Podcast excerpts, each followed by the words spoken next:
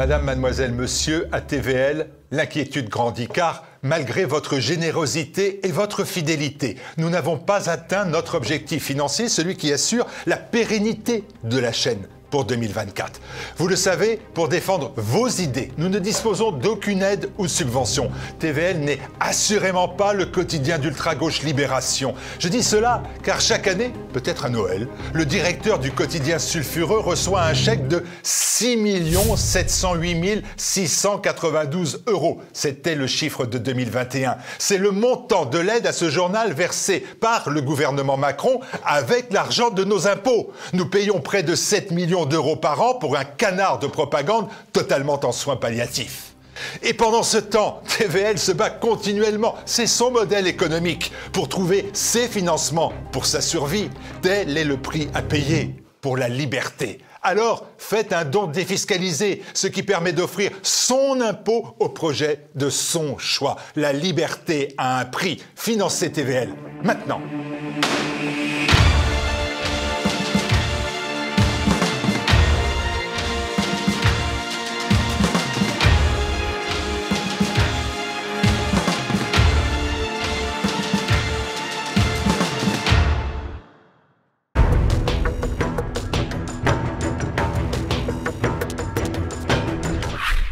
Bonjour à tous. Cambriolage, fusillade, agression barbare, attentat. La France est-elle devenue un coupe-gorge? C'est ce que nous allons voir tout de suite pour ce Zoom avec Xavier Hofer. Bonjour Xavier Hofer. Bonjour. Merci beaucoup d'être avec nous. Vous êtes criminologue, on vous connaît bien sur TV Liberté. Vous êtes également directeur d'études au pôle sécurité défense du CNAM, professeur aux États-Unis, en Chine. Vous avez publié de nombreux ouvrages, dont le dernier euh, que je citerai, Jeffrey Epstein, l'âme damnée de la troisième culture. C'était aux éditions du CERF et c'est toujours disponible d'ailleurs, chers amis, sur le site de TV Liberté.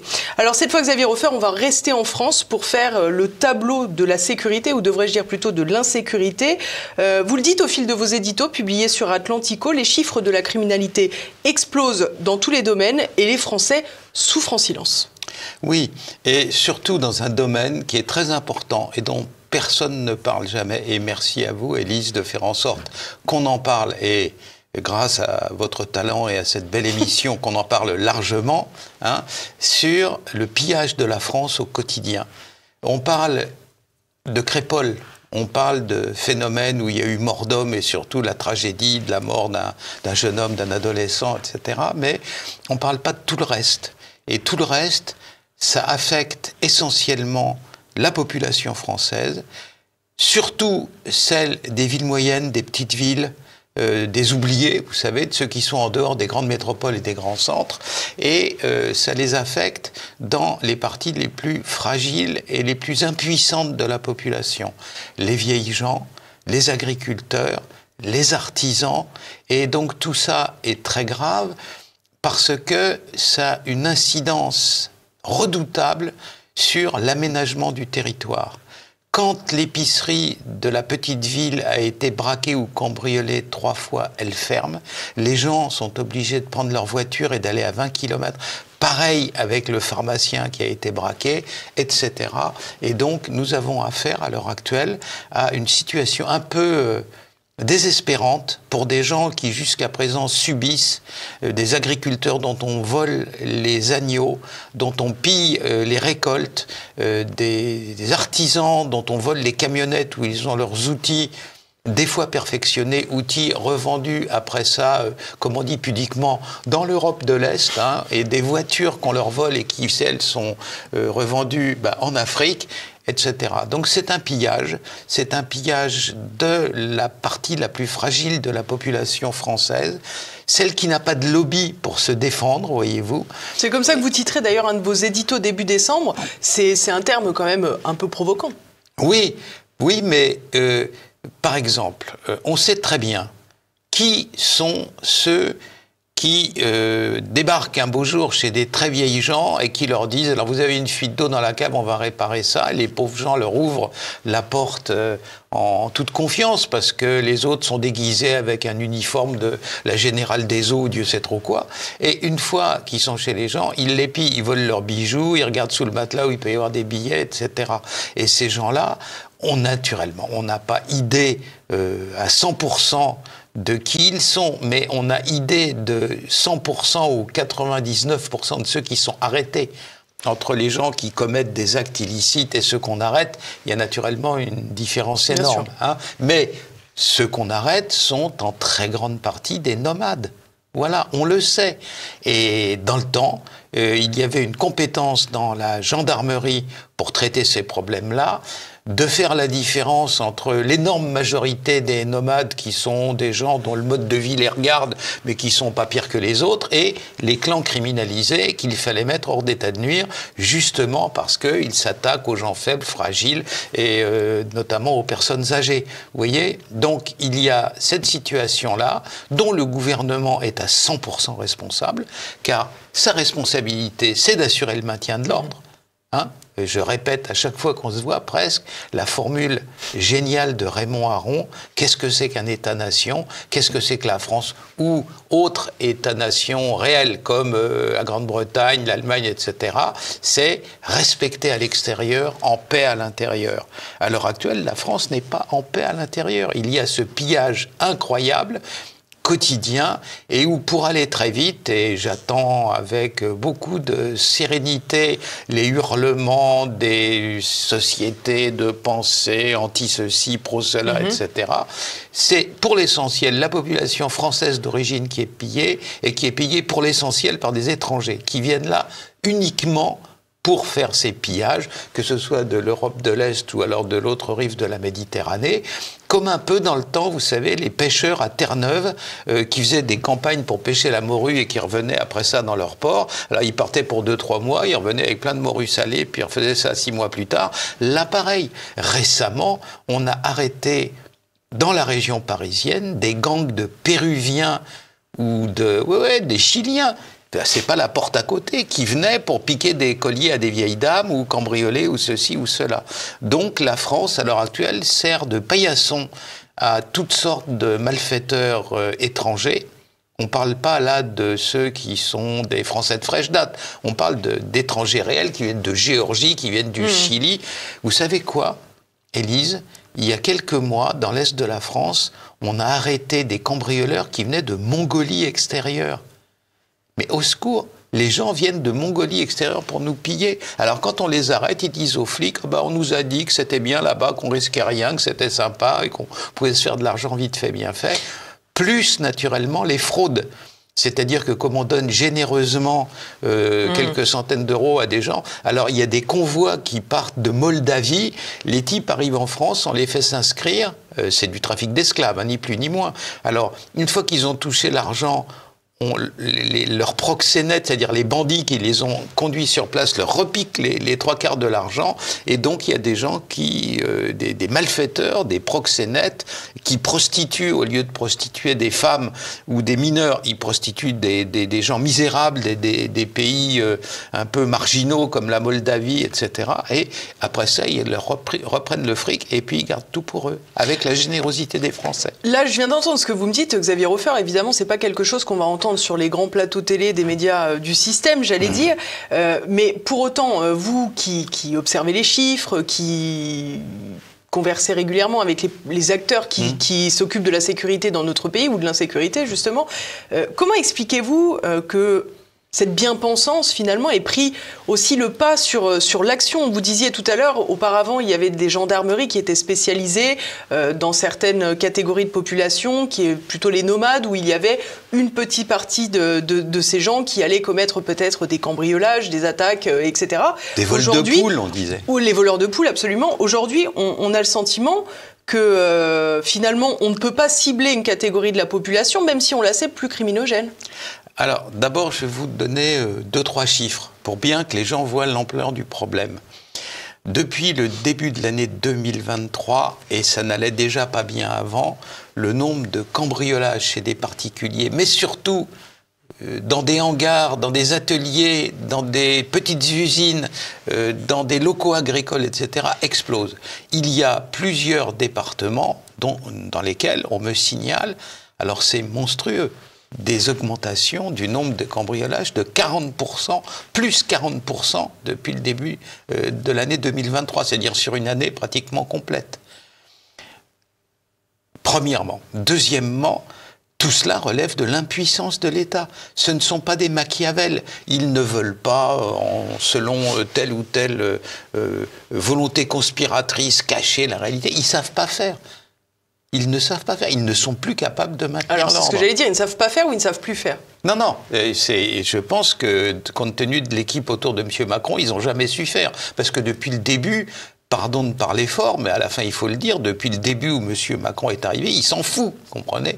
Alors il fait, oh là là, oui, tout ça est grave, et puis après ça, euh, euh, enfin, quand je dis qu'il il s'en fout, euh, la presse anglaise, vous savez, le premier soir de l'émeute de Naël, euh, Le jeune qui a été tué à oui, oui, Nanterre. bien sûr, bien sûr, tout à fait à la fin juin, le premier soir de l'émeute, où la Seine-Saint-Denis plus l'ensemble de la banlieue était en train euh, de mettre toute la banlieue à feu et à sang, euh, Monsieur Macron et sa chère épouse toute la presse anglaise le montrait à un concert d'Elton John. Vous voyez, il s'en fout, quoi, de, quand, quand la banlieue brûle. Alors, c'est Néron, vous savez, il joue de la harpe quand Rome est en train de brûler. Ben là, pendant que la Seine-Saint-Denis était en train de brûler, il y avait des photos de M. Macron en train de se déhancher au, au concert. euh, Mais comment vous expliquez John. cette déconnexion? Est-ce que je, je vais poser une question très crûment, mais est-ce que c'est pas tout simplement parce que c'est la Seine-Saint-Denis qui brûle et c'est pas l'Élysée, donc euh, dès lors ça le concerne pas? Si, parce que c'est quand même pas loin. Et que tous ceux qui ont lu les superbes écrits militaires de Mao Tse-tung connaissent la for- formule une étincelle peut mettre le feu à toute la plaine. Voilà. Donc on joue pas dans, en matière de maintien de l'ordre, on ne joue pas avec ces choses-là. Donc ils ne savent pas euh, maintenir l'ordre et euh, ça se constate encore euh, clairement car on connaît tous le proverbe quand le chat n'est pas là, les souris dansent. hein. Donc quand l'État sait tenir le pays en ordre, s'il sait mater euh, le milieu criminel, les criminels évitent de faire des sottises, c'est-à-dire qu'ils se tiennent tranquilles, ils disent un beau jour ils seront plus là, on pourra se rattraper, mettre les bouchées doubles, le nombre de règlements de compte entre malfaiteurs, c'est-à-dire quand ils s'entretuent pour le contrôle d'un point de drogue, pour un trafic quelconque, etc., depuis le 1er janvier 2023 jusqu'au 16 novembre, dernière statistique qu'on possède, plus 57%. Ce sont des chiffres qu'on a- on n'a pas vu ça depuis la libération de la France. Pourtant, Gérald. Darmanin avait dit que le trafic de drogue c'était une de ses priorités. hein. Mais oui, mais il, Il envoie des escouades à Marseille, euh. Il dit des, il dit des, des, des carabistouilles, vous comprenez. Là, euh, un autre service de l'État qui est euh, le ministère euh, qui gère les douaniers, c'est-à-dire le ministère des comptes publics, des finances, etc., nous dit qu'il n'y a jamais tant eu de cocaïne en France et qu'elle n'a jamais été moins chère, que c'est une inondation, c'est le ministère, c'est le collègue de M. Darmanin qui dit ça. Un enfant de 4 ans comprend que si M. Darmanin pilonne intelligemment et qu'il y a moins de drogue dans les rues, celle-ci deviendra plus chère.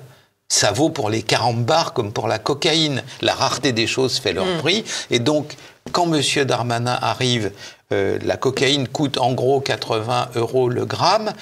Euh, c'est euh, of- un organisme de l'État qui se charge de recueillir la drogue, etc., de faire des échantillonnages. Et depuis que M. Darmanin est au pouvoir et prétend, au ministère de l'Intérieur, et prétend pilonner les, les- les- les lieux où on vend la drogue, les supermarchés de la drogue, elle a baissé. Et dans la banlieue de Lille, maintenant, elle est à 50 euros le gramme. C'est-à-dire qu'en moyenne, dans toute la France, depuis que M. Darmanin est là, le prix de la cocaïne a baissé de 30%, moins 30%, alors que si jamais le pilonnage de M. Darmanin avait, dû, avait été efficace, elle devrait coûter 120 euros le gramme au lieu de 80 euros. Est-ce Oui, que le, prix n'a pas baissé aussi parce qu'elle est de plus en plus coupée et de Ah plus en plus mal coupée aussi, puisqu'il y a de plus en plus d'accidents d'ailleurs? Du tout. Elle est de plus en plus pure. Elle est de moins en moins chère et de plus en plus pure. Il y a des endroits dans le nord de l'Europe, c'est-à-dire les deux grands ports d'approvisionnement, c'est Anvers et Rotterdam. Euh, dans les environs de Rotterdam ou d'Anvers, on trouve de la cocaïne pure à 90% qui coûte 50 euros le gramme. Pourquoi? Parce qu'ils s'en foutent, ils n'ont même plus besoin de la couper. Ils sont produits dans le cône nord de l'Amérique latine toujours plus. Euh, cette année, ça va être 2000 tonnes. Hein? Et donc, bien sûr, il y a ce qui est saisi en route dans les bateaux, mais il en arrive de plus en plus en France, et on ne sait plus quoi faire. On ne sait plus quoi faire, c'est l'inondation. Alors vous savez aussi que les mauvaises langues disent euh, finalement euh, les politiques ne luttent pas trop contre la cocaïne parce que euh, parmi eux il y en a beaucoup qui, sont plutôt aficionados de, du produit. C'est vrai, c'est le cas. Je vous le confirme. Mais ça porte quand même sur une toute petite élite faisandée, corrompue, vous savez, les messieurs Cahuzac, les messieurs Duhamel, les messieurs Strauss-Kahn, etc., dans cette espèce d'environnement assez toxique, mais c'est dans l'épaisseur du trait, c'est pas le trafic de masse. Euh, mm. ce qui compte, c'est que... non, mais ça peut infléchir leurs avis quand même il faudrait pas que ça se sache, vous savez, parce que là, ça peut être pire que tout. Tiens, hmm. tiens, il y a son dealer qui lui a dit d'y aller mollo et tout. Ça ferait pas beau euh, au moment d'être élu, vous voyez ce que je veux dire, c'est pas terrible. Donc, euh, non, c'est pas ça le problème. Le problème, c'est que, encore, alors, euh, la presse du système, là, le Point vient de faire un grand dossier sur la drogue. Ils ont les chiffres d'il y a trois ans. Ils travaillent pas, c'est ce que le ministère de l'Intérieur leur donne. Les pauvres, il y a plus 600 000 cocaïnomanes en France, il y en a un million. Depuis qu'il y en a 600 000 ben oui, surtout que c'est ce, ce, 65 en moyenne euros le gramme, entre les plus chers et les moins mhm. chers, c'est quand même grave. Et pendant ce temps-là, vous avez eh bien, euh, des, des, lieux qui sont contrôlés par les individus en question, ce matin encore, sur une radio, on nous parlait euh, de la ville de Grenoble dans laquelle le bâtiment travaux publics, les BTP, ne peuvent plus faire de chantier parce qu'ils sont raquettés par des, voyous qui leur disent Tu embauches mon cousin sur ton chantier où il va cramer. Comment voulez-vous ben oui, comment voulez-vous euh, faire de l'artisanat quand on vous vole euh, vos outils ou qu'on brûle votre camionnette? Comment voulez-vous être agriculteur quand on vient vous siphonner votre fioul dans le hangar de votre grange? Comment voulez-vous travailler depuis l'intérieur d'un coffre-fort? C'est naturellement impossible. Hmm. Et c'est cette situation-là qui affecte que les petites gens, qui affecte des artisans, qui affecte des paysans, qui affecte des retraités. Voilà, on a l'impression que le gouvernement s'en fout et que la caste qui dirige les médias du système, qui est composée d'arrogants individus qui ne devrait pas être si arrogant que ça, parce que généralement, c'est les laissés pour compte et les échecs de Sciences Po qui finissent là-bas. Donc, euh, j'ai des exemples aussi. Hein. Donc, euh, ces gens-là s'en foutent parce qu'ils vivent dans des propriétés un peu euh, à l'abri de ces, préservées, mmh. de, de, de, ces vicissitudes.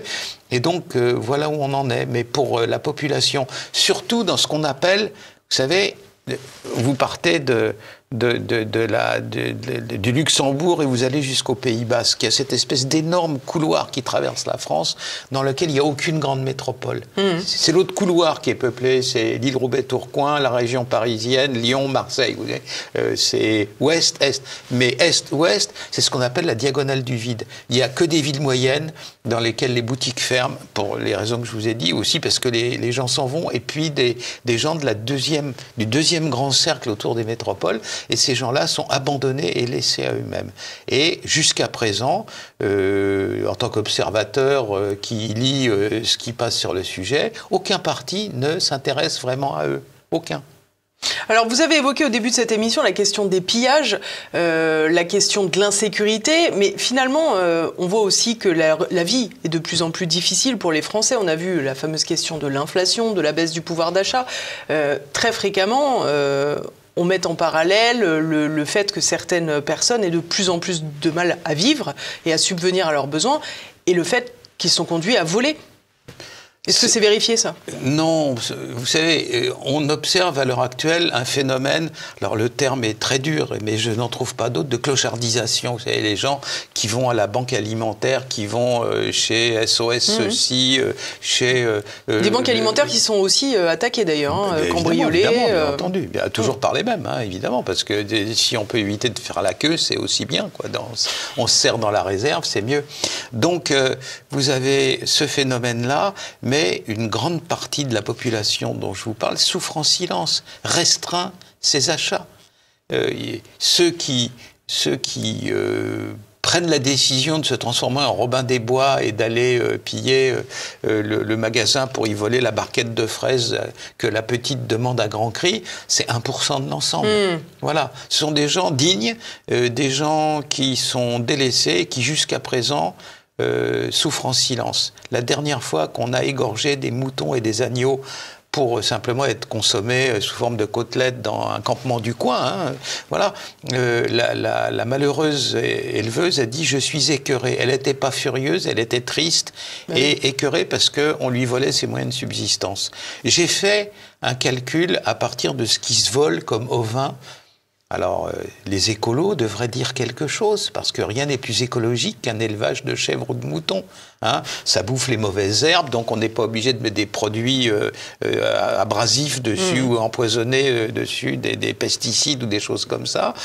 ça fait du lait qui est sain, ça, voilà, il n'y a que des avantages. Puis les bêtes en question produisent des crottins, donc ça alimente le sol, etc. Euh, comme on dit, euh, voilà, gagnant-gagnant, comme on dit euh, dans le marketing, hein, eh bien, ces gens-là, ils sont pillés régulièrement. Et l'année dernière, j'ai fait le nombre total des élevages en France, nombre total projeté des, des, ovins et des caprins, etc. On doit, chaque année en France, voler plus de 30 000 moutons et agneaux. Et chevreaux. Vous vous rendez compte? Pour des gens qui gagnent chaque fois qu'ils en vendent un, déjà, chaque fois qu'ils en vendent un, ils gagnent 50 euros. Quoi. C'est des petites chantes. Mm, mm, et, mm, voilà. Et ça, euh, euh, bah, ils disent, bah, on va voir le préfet, mais il n'y a pas grand monde pour nous répondre, etc. Alors on est obligé de payer des caméras. Mais, une fois que vous, avez mis des caméras, qu'est-ce que vous allez faire? Vous allez vous colter avec les voleurs?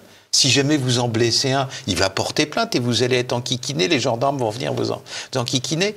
Et donc, euh, voilà, la situation n'est pas drôle à l'heure actuelle. Alors justement, c'est ça. Quelle est la, réponse de l'État face à cela? Parce que finalement, vous disiez, ces pauvres gens qui n'ont pas de lobby pour les, protéger. Est-ce que, euh, quand même, l'État arrive encore à faire son travail? Quand je dis l'État, c'est au moins la police, le premier stade.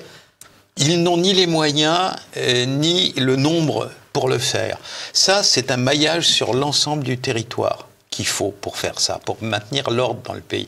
Alors, on en a mis dans la France euh, des grandes métropoles pour éviter les émeutes, les choses qui se voient, etc. Mais vous avez vu quelle est la réaction, on vient de la voir. Hein. Euh, dès qu'il y a ce gamin qui est tué à Crépole, euh, le gouvernement entier, Dupont-Maserati et M. Darmanin et Madame... La, triste Madame Borne et puis le, président sont debout sur le frein de manière hystérique pour empêcher qu'on apprenne le nom de ceux qui ont monté le commando en question. C'est la seule chose qui les intéresse. La seule chose qui les intéresse, c'est de balayer la poussière sous le tapis et que ça veuille bien durer sans qu'il y ait d'explosion euh, jusqu'à la fin du mandat de l'intéressé euh, euh, président, donc du leur. C'est la seule chose qui les intéresse. Et pour le reste, alors, monsieur Darmanin, dans son entreprise de showbiz, a créé une espèce d'une troupe de théâtrale qui, de CRS qu'on balade en fonction des, exactions, des voilà. Alors le petit euh, machin est tué à Pissevin, à Nîmes. Alors on envoie ces CRS là. Après ça, on les envoie. Ils tournent autour du territoire. C'est une, entreprise, euh, comment dire, euh, nomade, elle aussi, de maintien de l'ordre, mais qui, qui voilà, c'est pas en restant trois jours sur place. quand la la jeune fille a été tuée dans sa chambre parce qu'elle avait pris une balle de Kalachnikov dans la tête. Les Kalachnikov sont des armes de guerre. Hmm. Donc les balles sont grosses comme ça et euh, vous savez, les camions de transport de fonds euh, qui transportent, les balles de Kalachnikov traversent quoi. Ce sont des armes de guerre. C'est hmm. fait pour euh, taper des blindés ou des choses comme ça. Alors ça a traversé le béton fort fragile de la chambre de cette jeune fille, jeune femme, et ça l'a tuée naturellement, la préfète de police de Marseille qui euh, s'est illustrée un jour en disant des caïds narcos, ces gens-là n'ont aucune considération pour la vie humaine. Alors, réponse non. oui, oui, on lui confirme. Mais donc, elle est revenue sur place et elle a dit à la maman d'une mère dont la gamine était morte par terre en sang, etc. Elle a dit J'envoie la police, ils resteront le temps qu'il faudra. Et là, la mère est interviewée le soir même, il a dit, il est 7 heures du soir où ils sont, ils étaient déjà barrés. Alors vous voyez à quel point le maintien de l'ordre, même dans un cas gravissime comme d'authentiques bandits, personne d'autre que d'authentiques bandits en France n'a de Kalachnikov pour jouer avec, vous comprenez, qui tuent par inadvertance, non par inadvertance, pour intimider, c'est-à-dire on tire des rafales dans les façades pour foutre la trouille à tout le monde.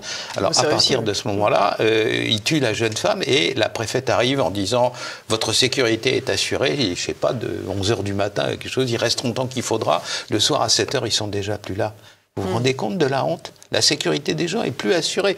Euh, la jeune femme en question était naturellement issue de l'immigration. Je sûr. parle pas. Mmh. dans les quartiers en question, l'aléatoire, c'est-à-dire la balle perdue, etc., a naturellement beaucoup plus de chances de toucher euh, quelqu'un issu de l'immigration ou un étranger ou quoi que ce soit euh, que de toucher un berrichon. Ça va de soi. hein. On a le sentiment toutefois euh, que c'est le pas de vague quelque part dans la question euh, de l'insécurité. Mais est-ce que finalement, à force de ne pas vouloir faire de, de vagues, on ne va pas euh, vers un tsunami euh, de, révolte? Pour l'instant, en tant qu'analyste, hein, je parle à des gens, je bouge, etc. Ça me paraît pas immédiat parce que les gens ont un espoir électoral. Ils pensent que, allez, encore deux ans à tenir avec le freluquet euh, qui nous sert de président et puis son indifférence totale pour tout ce qui touche aux régaliens. Comprenez, c'est un banquier cet homme. Ce qui l'intéresse, c'est la City de Londres, Wall Street et le- la fluidité totale. Alors les gens, les criminologues au premier rang qui disent là faudrait un peu de sécurité, ça, ça les enquiquine les banquiers parce que ça nuit à la fluidité générale et dont celle Enfin, des le crime êtres aussi, humains. hein, ça nuit souvent euh, à la fluidité générale. C'est vrai, mais c'est un effet de leur politique. Donc, ils voient ça avec une certaine sympathie. Le, le courant libertarien a produit des livres pour expliquer pourquoi, bah, finalement, ce que faisaient les proxénètes et les marchands de drogue, c'était pas si mal que ça, et qu'à leur place, eux, les économistes, ils auraient fait pareil. hein. Il y a des livres qui ont été publiés là-dessus. Je les ai et je les ai annotés, voyez-vous. Donc, euh, c'est ça le problème. Le problème que d'une part, ils s'en fichent. Et puis, deuxièmement, tout ce qui touche aux régaliens, pour ces gens-là, c'est Cro-Magnon, quoi. C'est la caverne des origines, la massue, etc. Des gens brutaux qui arrêtent, qui répriment, et donc poids. Hein et donc cette pourtant, dans d'autres circonstances, ça les... Ça leur pose pas de problème à nos dirigeants politiques les d'envoyer gilets forces de jaunes, par exemple. Par exemple. Oui, bien entendu, parce que c'est ceux qui représentent justement euh, l'absence La France qui pue de- des pieds, Oui, comme non, avait oui, dit euh, les- Édouard Philippe. les, les- comment dire, les, euh, c'est c'est des gens qui s'opposent à la fluidité. Il faudrait tellement que toute la planète puisse se rendre en France. Alors il y a encore des réactionnaires, euh, des, des rétrogrades qui s'opposent à ça, et naturellement ça fâche très fort euh, les libéraux libertariens euh, qui sont au pouvoir. C'est ça à l'heure actuelle. Ils ne voient pas où est le problème. Il y a fort longtemps de ça avec un député du Parti républicain, nous avons été voir un très haut dignitaire de la Ve République pour lui expliquer qu'à Grenoble, on venait de trouver qu'il y avait une cellule de la mafia sicilienne, ce qui est rarissime en France, c'était la seule. Pourquoi? Parce qu'au XIXe siècle, il y a eu une grosse immigration sicilienne dans la région de Grenoble, et donc c'était là. Quand on est sorti de la réunion, j'ai regardé ce député, euh, qui était un garçon sincère, hein, et qui m'a dit, quand on lui parlait, j'ai l'impression qu'il avait vu deux cancrelats sortir de sous la porte et venir ramper dans son bureau jusqu'à ses pieds. Il était horrifié. On ne parle pas de ça dans son monde. Ça n'existe pas. Ou alors, c'est au cinéma, le parrain, vous voyez, mais dans la vraie vie, qu'il puisse y avoir ça. Mais c'était totalement inconvenant. C'est-à-dire, c'est pas euh, ah zut, alors ça c'est préoccupant. Alors que faire? C'était mais pourquoi viennent-ils me parler de ça? C'est au-dessous de ma dignité. Ça affecte la valtaille. Voilà. Pour aller dans votre sens, d'ailleurs, on, on note que l'Observatoire euh, de la délinquance et de la réponse pénale a été supprimé. Bah, évidemment, Comme ça, on celui- casse le thermomètre. C'est celui et non seulement ça, mais toute l'entreprise à l'heure actuelle euh, des, du, du- du prédécesseur de Monsieur, des deux ou trois prédécesseurs de Monsieur Darmanin, visait à interrompre les séries criminelles, c'est-à-dire en changeant le nom des phénomènes.